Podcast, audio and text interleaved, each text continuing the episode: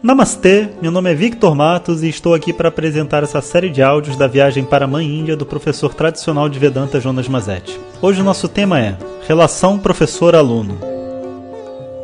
Om Shri Guru Om Bom dia pessoal, então estou aqui indo na direção do Brasil, tive que parar uma noite em Dubai para não ficar muito tempo no aeroporto. E vou aproveitar para gravar esse áudio para vocês. A gente conversou então no áudio passado sobre essa utilização né, de recursos de qualquer tipo, né, Shri, Lakshmi, dentro do, da nossa vida e como que existem várias etapas né, para a gente alinhar. É um alinhamento de valores, é um alinhamento de um entendimento de vida, uma objetividade. Quando a gente para para olhar essas coisas todas, a gente começa a entender como que a tradição védica é imensa. Quando a gente começa assim a, a ter um contato com yoga, é, Vedanta também, a nossa primeira sabe, nossa primeira impressão é de ser uma coisa aquilo ali, eu vou fazer aquelas posturas ali vou ficar bem, vão me ajudar, vai me ajudar no meu sono, de repente eu vou eu vou ficar uma pessoa mais calma, né? Eu vou estudar Vedanta para ver se me ajuda com as emoções que eu tô tendo. E de repente você descobre que a coisa é tipo um, sabe, uma, uma montanha gigante, não é um, um morro, é uma montanha, o Everest, né? De um monte de informações e conteúdos diferentes e tudo mais. Motivo pelo qual, né, uma das coisas mais importantes quando você resolve que você quer estudar realmente é conseguir estabelecer a conexão com o professor ou com o mestre. Esse é um assunto que eu acho legal a gente conversar, inclusive nessa minha viagem. Eu estou fazendo a revisão do meu próximo livro, né, que fala sobre isso, essa relação professor-aluno. O nome do livro vai ser Pés de Lótus, que é um, uma maneira como se, se refere tradicionalmente aos pés do mestre, porque o mestre representa o conhecimento, né, e o pé é aquilo que sustenta uma pessoa, né? Então, aquilo que sustenta o conhecimento, o mestre, né? É o que? São os ensinamentos, né? É o, é o, é o próprio ensinamento que ele recebeu, né? Então, o conhecimento como sendo o pé do mestre. E a gente faz uma reverência, então, a, a esse conhecimento quando faz uma reverência aos nossos mestres. E esse livro, então, eu estava fazendo a revisão dele, né? E fala sobre esse assunto. E é um assunto assim que a gente precisa estudar muito, né, para a gente poder entender. Durante a viagem, para passar o meu tempo, eu estava conversando com algumas pessoas da internet, assim, sabe, que me mandavam mensagens e, e tal, e só para conhecer as pessoas também, saber um pouco sobre a vida delas e entender. E é tão interessante, sabe, de ver como que as pessoas é, elas não conseguem se posicionar de uma maneira assim agradável e feliz, porque o que acontece é que quando você tem a figura de um professor, ainda mais um professor que fale sobre assuntos assim espirituais e tudo mais, existe sempre muita projeção. Né? Existe a projeção de um idealismo, sabe, da pessoa ser uma pessoa ideal, dela não ser uma pessoa normal, sabe? É uma pessoa que que não tem problemas, que não tem emoções, que não tem obstáculos na vida. Né, que é sempre justa e tudo mais, é, e, mas que na verdade todos somos pessoas normais, né? O Swami Dayananda, a mãe do Swami Dayananda, tinha todas as emoções que você também tem. Então, é, o que, que é, na verdade, um professor, o que, que é um mestre, né? Claro que tem que ter alguma diferença, mas onde que está essa diferença? Isso é o que é tão difícil da gente perceber e vou te dizer, leva uma vida inteira para a gente entender. Porque a hora que a gente entender o coração de um mestre, a gente virou mestre também. Até lá, a gente vai se aproximando né, desse entendimento. Então, nessa jornada, quando você vê o tamanho dessa montanha que é a tradição védica, você começa a entender a necessidade de um professor. E por dois motivos. Né? O primeiro motivo é que você vai subir uma montanha enorme e que naturalmente a gente precisa assim, conhecer a trilha, né? Sem saber a trilha, as coisas levam muito mais tempo na espiritualidade. É como se é, dá para você fazer sem um professor. Olha, certas coisas pode ser que sim, outras coisas não. Mas boa parte das coisas, né, principalmente do ponto de vista emocional, é, físico, né, das posturas, tem várias coisas que é possível você conquistar indiretamente. Eu não vou nem dizer sem um professor, porque sem um professor você não tem nem como adivinhar quais são as posturas de yoga. Mas tem como você comprar o livro e ler o que, um professor escreveu e, e falar que não tem professor. Isso dá, entende? Agora, é, tem outras coisas que não. Tem uma parte da história que é quase como se houvesse a necessidade de um espelho, sabe? E o espelho não pode ser um objeto inanimado, porque um objeto inanimado não vai irritar você, né? Tipo, ah, não, o meu espelho é o livro. Mas o livro, ele não é uma pessoa, né? Ele não é um ser. Então você não tem como ficar irritado com o livro porque ele não atendeu suas expectativas, porque ele não respondeu da maneira que você achava. Não tem nada disso. Você precisa ter uma pessoa, e uma pessoa que se encaixe dentro do seu é, perfil, inclusive psicológico, sabe? Então, de repente, o professor precisa ter um conjunto de características para você conseguir confiar nele. Em outras palavras, né, para você conseguir também projetar nele os seus próprios problemas.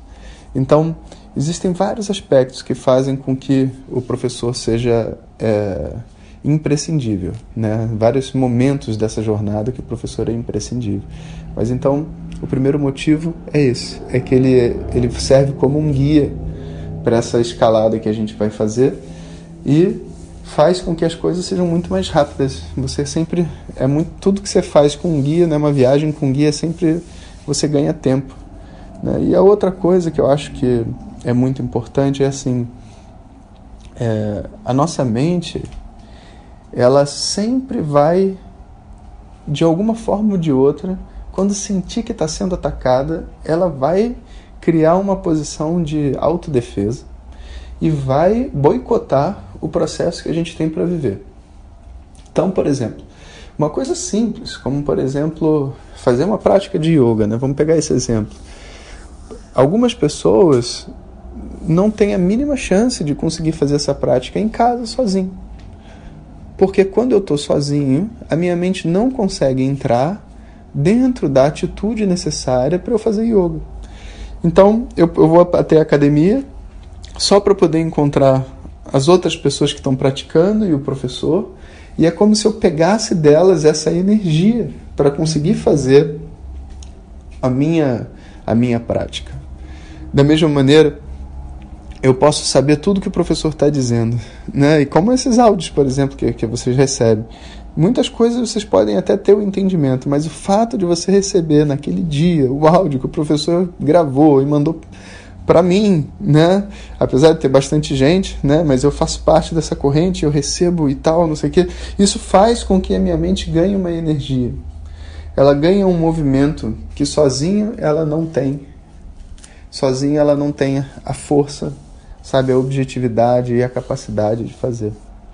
Então é como se depois de um determinado momento de estudo, nós tivéssemos assim um, um, equilíbrio energético onde a gente pudesse doar isso às outras pessoas. Então as pessoas elas recebem a nossa força, a nossa objetividade e a vida delas também se transforma. Então esse contato professor-aluno ele corrige diversas questões do corpo, do corpo energético, da, da mente, do intelecto, das emoções, simplesmente pela aproximação entre o professor e o aluno. E é claro que isso se dá através de uma, uma troca energética, né? que não é uma troca energética de amigo, muito menos um relacionamento, né? homem mulher ou qualquer coisa assim. E também não é pai e filho, é, também não é de irmão. É do que então, professor? Pois é, a gente não tem esse paradigma, mas é, a gente precisa acrescentar no nossa, no nosso, na nossa biblioteca de relações uma nova relação chamada relação professor-aluno, onde existe, por um lado, é, um amor, mas ao mesmo tempo existe um respeito. Por um lado, existe uma intimidade, porque a pessoa sabe sobre mim, eu escuto, ela fala para mim, mas ao mesmo tempo existe uma distância, não é como uma, uma terapia, por exemplo, né, onde você vai lá, se abre e fala, não, não, não, não, é, não vai por aí. Existe, por um lado, é, uma certa doação né, de energia, como a gente falou, mas também existem momentos onde a pessoa precisa ficar sozinha, porque senão ela não vai ganhar força. Né? A única coisa que não, que não tem dualidade nesse, nessa relação é o conhecimento. Você não vai dizer existe conhecimento, mas também existe ignorância. Não, não existe ignorância. E um professor né, bom, ele não vai permitir que a sua mente aceite a ignorância. Ele também não vai aceitar. A hora que um professor falar para você, ah, tá bom, tá bom, não, não tá certo não, mas é, no futuro você vai entender, você pode trocar de professor. Porque não tem esse papo de no futuro você vai entender. Eu estou com dúvida agora, eu preciso de uma resposta nesse momento. E se o professor não é capaz de dar essa resposta, ou é porque ele não sabe, ou é porque ele está desistindo de você, e qualquer uma dessas duas coisas mostra que ele não é o seu professor. Então, é um, uma, um, uma situação bem delicada e é uma relação que você constrói né, na base da, do, de, de diversas experiências, informações que você vai obtendo, pequenas aulas, vídeos, áudios como esse e o contato físico, né, de você estar tá presente um de frente para o outro, troca de olhar, você observar a vida da outra pessoa, observar a sua vida, né? Tudo isso faz com que essa relação seja aos poucos se é, materializada, né? E por isso que essas viagens como essa que eu faço com os alunos são muito importantes. Assim, para mim é sempre bom conhecer a Índia, para lugares novos, eu sempre acrescento lugares que eu, não, que eu nunca fui, mas o principal motivo dessa viagem é realmente a conexão com os alunos. É, por isso, inclusive, que nessa viagem a gente não aceitou ninguém que não fosse aluno, porque o meu propósito não é turismo na Índia, nem muito menos de fazer disso um negócio. Para ser sincero, tem tanta gente envolvida nessa viagem, né? É o Jyotir, que, que é quiromante, um amigo meu de muito tempo, indiano, né? Que faz tudo para a viagem ser perfeita. É, são as diversas pessoas que trabalham nisso daqui. Isso é, é o, o cara, o, o Nivaldo, que acompanhou a gente nesses últimos anos com é, a sua agência, né, ajudando a fazer toda a coordenação. É, é tanta coisa, sabe, que para nós essa viagem é quase como um. É, não é um negócio, é um, é um marco né, de, um, de um, uma virada de ciclo uma virada de ciclo de experiências. E a gente sempre viaja, né, tem viajado no Navaratri, que é uma data bem difícil, né, do ponto de vista assim, kármico, astrológico, e, portanto, muito favorável para o crescimento espiritual, mas sempre tem é, uma reviravolta interna. Né? Então a gente aproveita essa onda para fazer os alunos crescerem. Bom, eu, a gente precisa conversar um pouco mais né, sobre essa relação professor-aluno. Eu vou manter esse tópico mais um pouquinho. Se vocês tiverem alguma dúvida, alguma questão, coloquem lá no grupo do Face. Né? Eu estava pensando, de repente, em fazer uma pesquisa sobre aquela sobre o novo tema, né, o que fazer.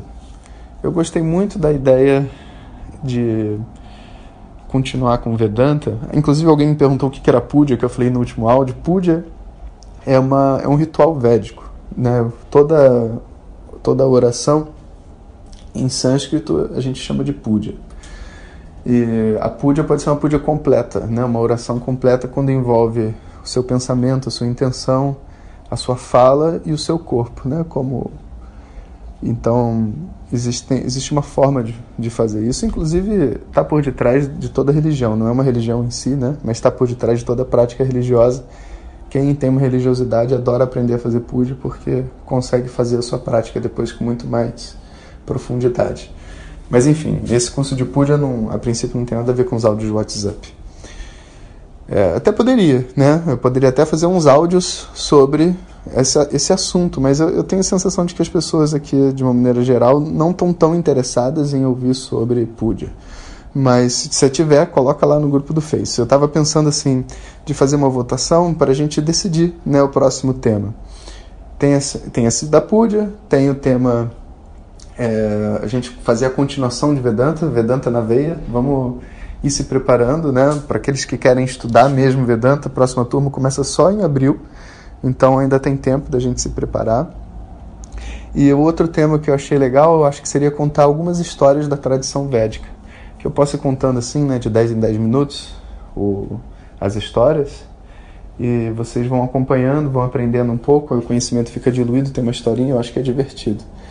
Então, é, se vocês puderem, escrevam lá no grupo do Face. Estou pensando também se tem alguma forma mais inteligente da gente fazer essa votação sem todo mundo precisar entrar no Face. Mas eu até agora não sei. Se alguém tiver a ideia também manda para mim. Então é isso aí, pessoal. Um bom dia para todos vocês e até daqui a pouco. Om Sahana Vavatu Sahanau Bhunaktu Sahaviryam Karavavahai तेजस्विनावधीतमस्तु मा विद्विषावहै Om Shanti Shanti Shanti. Se você quiser receber nossas mensagens diretamente no seu WhatsApp, peça para quem te encaminhou este áudio para compartilhar o nosso contato. E nos envie a mensagem Quero Receber. Mais informações www.vedanta.com.br. Até o próximo áudio. Om Tat Sat.